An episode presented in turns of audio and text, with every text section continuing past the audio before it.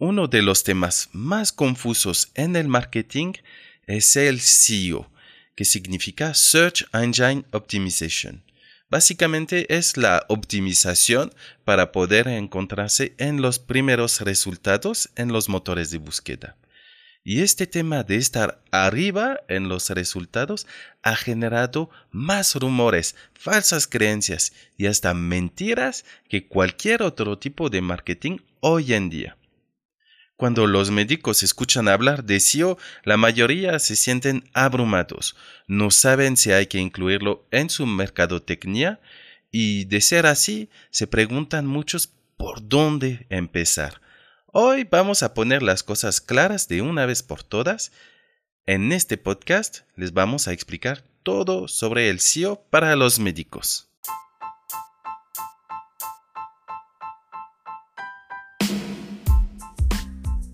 Hola y bienvenidos a este nuevo capítulo de Marketing para Médicos. Como ya lo saben, en este podcast hablamos de técnicas y consejos prácticos para mejorar el marketing de su consulta, aumentar sus ganancias y llevar la experiencia de sus pacientes a otro nivel. Soy Jean-Yves Guillou, el director de drkickstart.com. Hoy vamos a hablar de uno de los temas más confusos en el marketing hoy en día. Se trata del SEO. Si no entiende del todo de qué es este tema, seguramente ya lo ha escuchado. Todo el mundo quiere estar arriba, en los primeros resultados de búsqueda de Google o cualquier otro motor de búsqueda simplemente porque esto genera tráfico a la página y para los médicos eso les genera pacientes. Y algunos están dispuestos a todo para estar en el primer lugar de los resultados de búsqueda. El problema es que no todo funciona. No todo lo que se dice por ahí, lo que han escuchado, realmente funciona. En otros capítulos vamos a hablar de estrategias y técnicas claves para poder aparecer hasta arriba en los resultados. Pero como ya lo saben, si uno quiere ser muy bueno en lo que hace, primero hay que saber muy bien de qué se trata, hay que entender cómo funciona. Y es lo que vamos a hacer hoy. Vamos a sentar las bases para entender muy bien qué es el SEO, cómo funciona y de qué se trata exactamente.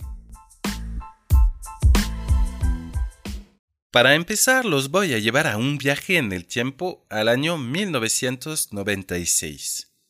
En el norte de California, dos estudiantes en doctorado están trabajando en un proyecto aparte de sus estudios.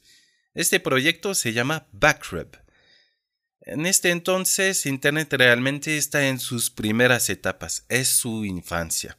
Ellos ya tienen una idea que con el crecimiento de esta herramienta, con el crecimiento del número de páginas que van a estar en Internet dentro de los próximos años, la gente va a necesitar una herramienta para encontrar la información que están buscando. Y de eso nació su idea, de crear este Backrub, de hacerlo el primer motor de búsqueda. Y algunos años después, Backrub se convirtió en Google. Al principio los motores de búsqueda no eran muy elaborados, tenían algoritmos bastante simples y hasta era fácil engañarlos para poder colocarse en los primeros resultados que enseñen. Para explicarles un poquito rápidamente cómo funcionaban, ellos veían en una página cuántas veces aparecía la palabra clave. Y mientras más veces aparecía esta palabra, más lo colocaban hasta arriba en sus resultados.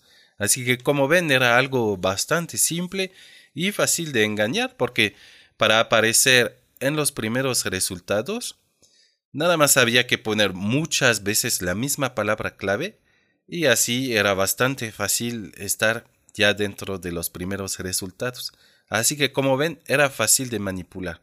Hasta gente podían poner hasta abajo de la página decenas, cientos de veces las palabras claves para engañar los motores de búsqueda. Y es ahí que llegó Google con una idea única. ellos trabajaron en lo que se llama PageRank. Esto no toma en cuenta cuántas veces aparece la palabra clave en la página, sino que se fija en el número de enlaces. De cuántos enlaces nos llevan a esta página. Porque pensaba Google que si un sitio tiene muchos enlaces, o sea, si un sitio recibe enlaces de otros sitios, es decir, que aparece dentro de sitios que nos llevan a ellos. Ese es el enlace hacia un sitio. Si muchos sitios hablan de uno, es porque es algo interesante. Y también tomaba en cuenta la importancia de las páginas.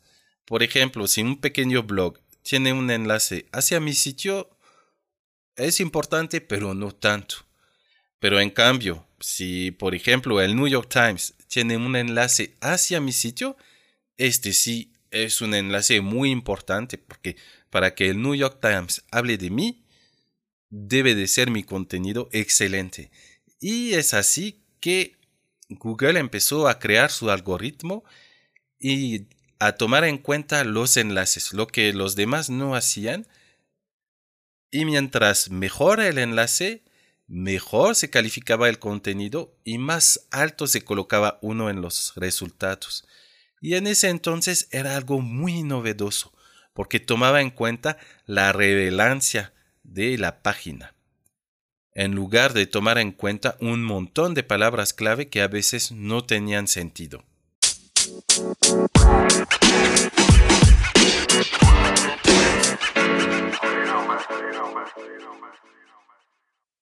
Como ya lo han de sospechar, el algoritmo de Google ha evolucionado muchísimo, se ha vuelto algo súper complejo. Ya se acabaron los tiempos donde se podían hacer trucos baratos para estar en los primeros resultados de búsqueda. Eso ya no se puede hacer. Todavía se puede engañar a Google, hay técnicas, ya son más complejas y además no se los recomiendo porque a largo plazo no va a funcionar. Tarde o temprano va a haber una actualización de Google que va a tomar este truco entre comillas de moda porque siempre hay modas en, en estos temas de engañar a los motores de búsqueda. Tarde o temprano Google se va a dar cuenta, lo va a añadir a su algoritmo y nos va a penalizar y lo que queremos nosotros es algo a mediano y largo plazo. Así que realmente no sirve de nada engañar a Google. No nos conviene para lo que queremos hacer. Y finalmente Google tiene el mismo objetivo, que es dar a sus usuarios el mejor y más adecuado contenido.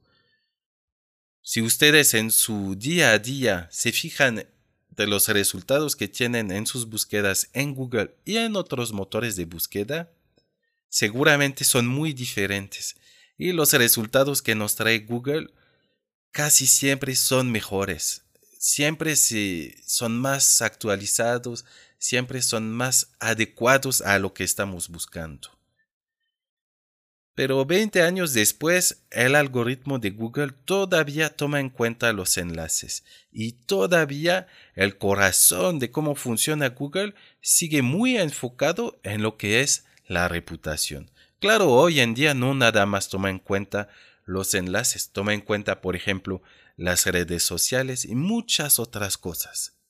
Así que, si algún día alguien o alguna empresa les llega a decir que en un mes van a poder colocarlos hasta arriba en los resultados de Google, huyan, eso es una mentira, no se puede, nadie en el mundo lo puede hacer a menos que haya consecuencias después. Cuando hablo de consecuencias es si usamos un truco, una artimaña para colocarnos arriba, cuando Google se da cuenta, nos penaliza y vamos a, a, ir hasta el final de los resultados. Ya va a ser muy difícil recuperarse de un castigo así. Por ejemplo, en lo que va del año, Google ha hecho más de 250 modificaciones a su algoritmo central, al principal. Eso con el afán de dar mejores resultados y mejorar la experiencia de sus usuarios. Y también lo que la tarea principal de Google que ellos promueven es su misión de organizar toda la información del mundo. Todos esos cambios quiere decir que casi cada día, cada dos días están ellos actualizando su algoritmo. Así que como pueden ver, el SEO es mucho más complejo de lo que era antes. Pero para finalmente hacer un pequeño resumen de dos cosas importantes en el SEO, de dos ejes, los dos temas principales son el SEO on-page, que es el SEO que se hace en su página, directamente lo que ustedes publican en su página, y el SEO off-page, que es todo lo que hay fuera de su página, pero que finalmente está influenciando cómo se van a colocar en los resultados.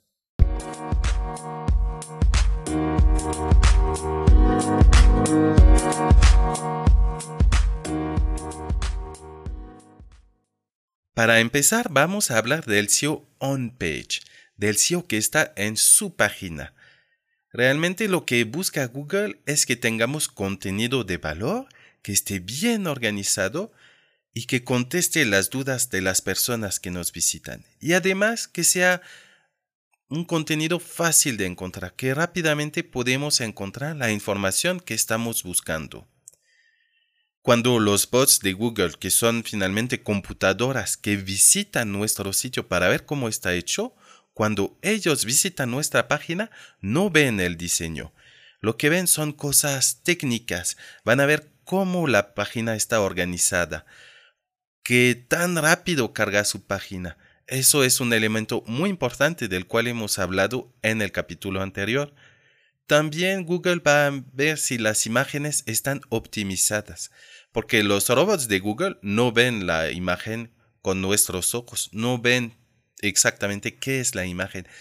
Pero al momento de subir una imagen a su sitio, podemos nosotros añadir una descripción. O usted cuando sube una imagen a su sitio, añadir una descripción. Y eso es lo que ve Google. Así sabe de qué se trata la imagen. Y también algo que ve muy a detalle es cómo el texto está organizado. Si tenemos un título, cuáles son los temas principales, los contenidos que están en letras negras para resaltar, todo eso es lo que ve Google. Y finalmente, Google se da cuenta si el contenido contesta a las preguntas de los pacientes o si les da la información que están buscando. Todo eso hace que Google esté viendo que nuestro sitio esté muy bien organizado y entregando información de valor. Ahora, con todos estos elementos, tal vez no está muy seguro de cómo va su sitio. Así que puede contactar con cualquier agencia de SEO y ellos seguramente les van a ofrecer una auditoría gratis de cómo está su sitio para que sepan exactamente dónde pueden mejorar. Y también hay varias herramientas en línea. Las vamos a compartir en nuestro sitio. Son herramientas gratis también y les van a permitir tener una idea. Con los resultados que les van a dar estas herramientas, tal vez no les quede del todo claro, así que en este caso no dude en comunicarse con nosotros y les vamos a ayudar a interpretar este resultado que les dan las herramientas. O bien la otra opción es si se inscribe a nuestro curso, viene dentro del curso un sitio totalmente incluido para ustedes y todos los sitios que hacemos son muy, muy optimizados para los motores de búsqueda. Así que realmente ya no hay pretexto para no tener un sitio con un SEO on page que sea al 100% lo que recomiende Google.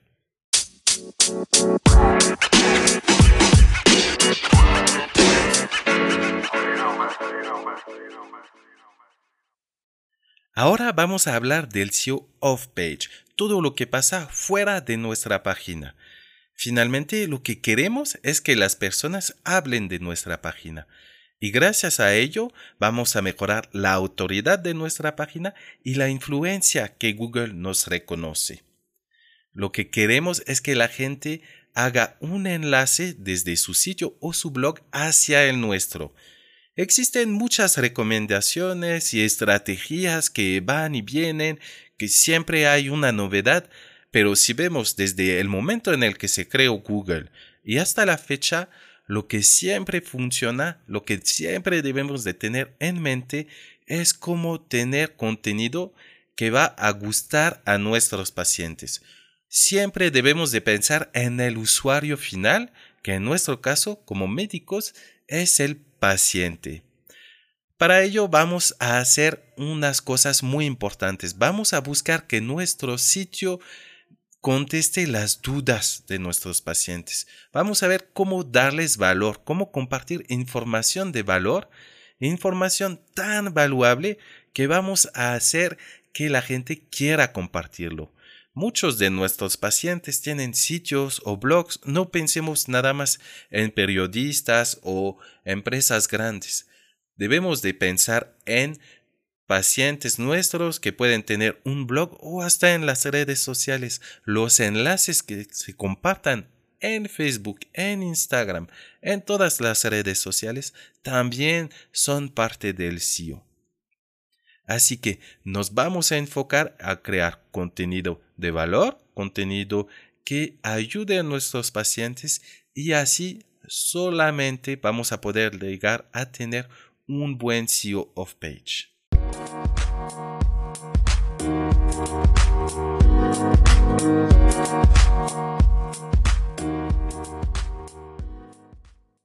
Como hemos visto, Google actualiza su algoritmo casi diario, pero siempre hay cambios más importantes cada mes, cada año, hay cambios más importantes, más profundos.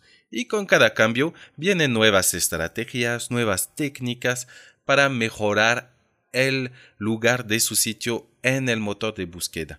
Pero siempre hay unas bases que son las mismas. Que sea Google, Bing, Yahoo o cualquier otro motor de búsqueda, lo que quieren ellos es tener muchos usuarios. Y para tener muchos usuarios, deben entregar los mejores resultados posibles a quienes ocupan sus servicios. Entonces debemos de tener un sitio que permita a los motores de búsqueda dar información de calidad, dar valor a los usuarios de los motores de búsqueda. Es lo que siempre buscan. Finalmente, si queremos resumir, el SEO es parte de mejorar la experiencia del paciente. Debemos de compartir contenido fácil de encontrar y que sea muy fácil de entender también para el paciente, no en términos médicos, sino en términos que cualquiera de nosotros podamos entender. Y también hacer que el contenido sea algo que queramos compartir, que nuestros usuarios y pacientes quieran compartir, porque como lo hemos visto, mientras más enlaces tenemos hacia nuestra página, mejor posibilidad tenemos de estar en los primeros lugares de búsqueda. Entonces, finalmente, el SEO es una técnica a largo plazo. No es nada que va a pasar de un día para el otro. Es algo que tenemos que buscar, que vamos a instalar durante meses, años, para mejorar nuestro ranking en los motores de búsqueda. Y para ello vamos a crear contenido de calidad. Un buen contenido con una estrategia a largo plazo es la mejor herramienta para tener un buen SEO y un buen ranking.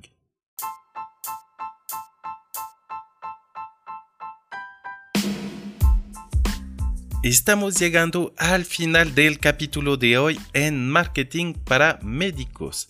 La próxima semana vamos a hablar de un tema un poco relacionado con el de hoy, ya que vamos a hablar de los mitos y las ideas preconcebidas que tienen los doctores sobre el SEO. Vamos a tocar todos esos temas para que puedan entender todavía mejor cómo puede servir el SEO para atraer pacientes y cómo aplicarlo a su consulta. Eso es lo más importante. Cómo lo pueden aplicar a su consulta ustedes mismos. Mientras les invito a visitar nuestro sitio drkickstart.com en donde podrá encontrar técnicas y consejos prácticos para mejorar el marketing de su consulta, aumentar sus ganancias y llevar la experiencia de sus pacientes a otro nivel.